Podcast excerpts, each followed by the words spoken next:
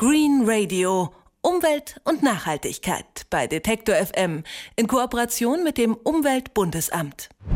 196 Staaten versuchen, ein Abkommen zu formulieren, nachdem die Erderwärmung aufgehalten wird. Seit anderthalb Wochen tagt in Paris der Weltklimagipfel.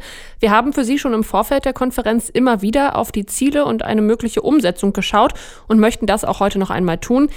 Wie ist der aktuelle Stand der Dinge? Beantworten kann das meine Kollegin Insa van den Berg, die nun bei mir im Studio ist. Hallo Insa. Hallo Astrid. Offiziell geht die Weltklimakonferenz bis morgen. Ist es denn realistisch, dass bis dahin ein Abkommen steht? Das bezweifeln viele. Beobachter gehen davon aus, dass es mindestens in den Samstag hineingehen wird mit den Verhandlungen, sodass dann erst am Samstagabend ein Ergebnis vorgestellt werden wird. Es wird aber ein Ergebnis, ein Abkommen geben. Ja, das gilt als sehr wahrscheinlich. Anders also als 2009 in Kopenhagen. Sehr viele Regierungschefs haben sich zu Beginn dieser Konferenz in Paris wirklich deutlich positioniert. Man will zu einer Einigung finden. Auch wenn es Bremser dieses Prozesses gibt, wie die Erdöl produzierenden und exportierenden Staaten Saudi-Arabien oder auch Russland. Und es gibt Länder wie Indien zum Beispiel, die beginnen, sich zu industrialisieren und um ihre wirtschaftliche Entwicklung fürchten, wenn sie derbe Anstrengungen für den Klimaschutz unternehmen müssen.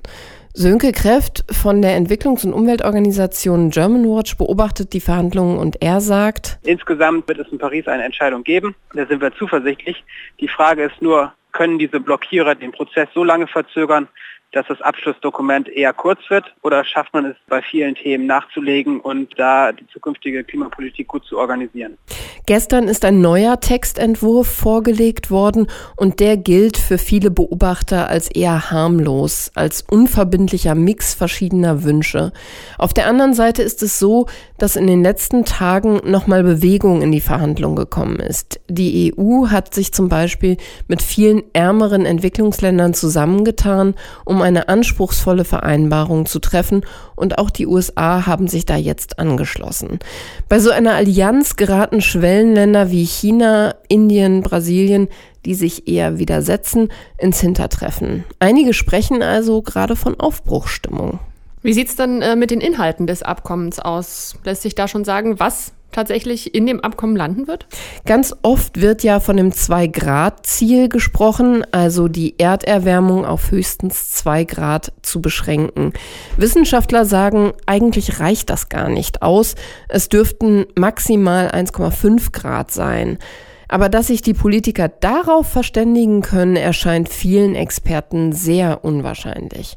Viel wichtiger finden viele das Ende der CO2-Emissionen, die sogenannte Dekarbonisierung.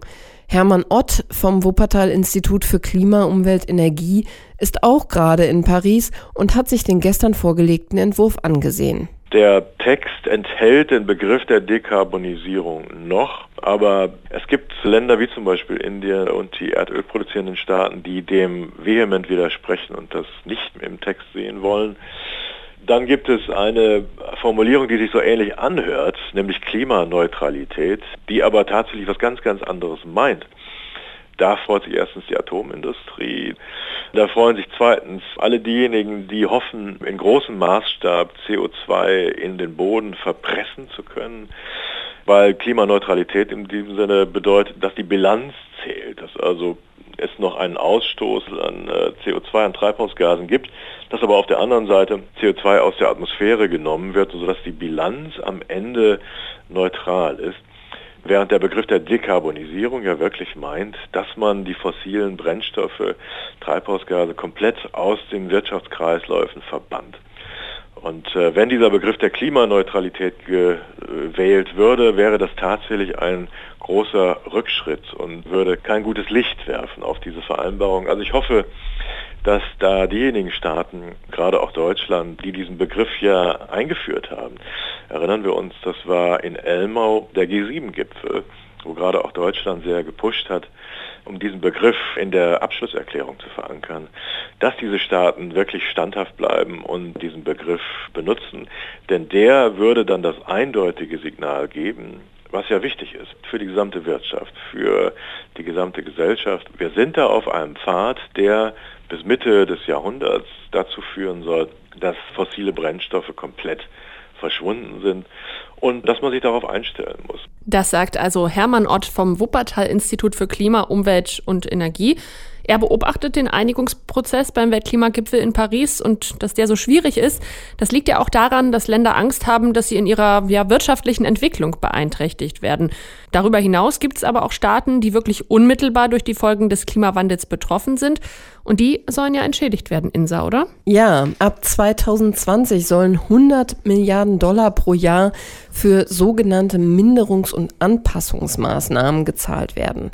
Strittig ist jetzt gerade, wie bringt man das Geld auf und was zählt eigentlich alles dazu? In vielen Industrieländern gibt es zum Beispiel private Geldgeber, bei denen die Staaten dann sagen, das muss uns als Land angerechnet werden, was da gezahlt wird. Während die Entwicklungsländer sagen, Moment, darauf können wir nicht bauen, das muss alles von staatlicher Seite kommen.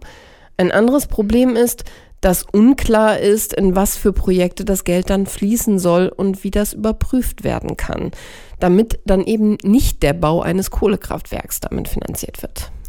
Überprüfen ist ein gutes Stichwort. Wie wird dann überhaupt sichergestellt, dass die Staaten den Verpflichtungen nachkommen? Auch das ist bislang noch ein Streitpunkt in Paris. Damit es überhaupt ein Abkommen geben kann, passiert alles auf sogenannten freiwilligen Selbstverpflichtungen also Angebote, die die Staaten machen, was sie tun wollen für den Klimaschutz. Aber wie deren Einhaltung überprüft werden soll und von wem und auch, ob das überhaupt ausreicht, das ist alles noch unklar. Experten empfehlen, das alle fünf Jahre durch eine unabhängige Kommission ermitteln zu lassen. Viele offene Fragen also noch in Paris. Dort wird gerade beim Weltklimagipfel verhandelt wie die Erderwärmung aufzuhalten ist. Offiziell bis morgen, vermutlich aber doch eher noch bis übermorgen, bis Samstag. Über den aktuellen Stand der Verhandlungen habe ich mit meiner Kollegin Insa van den Berg gesprochen. Vielen Dank. Gerne. Green Radio. Umwelt und Nachhaltigkeit bei Detektor FM in Kooperation mit dem Umweltbundesamt.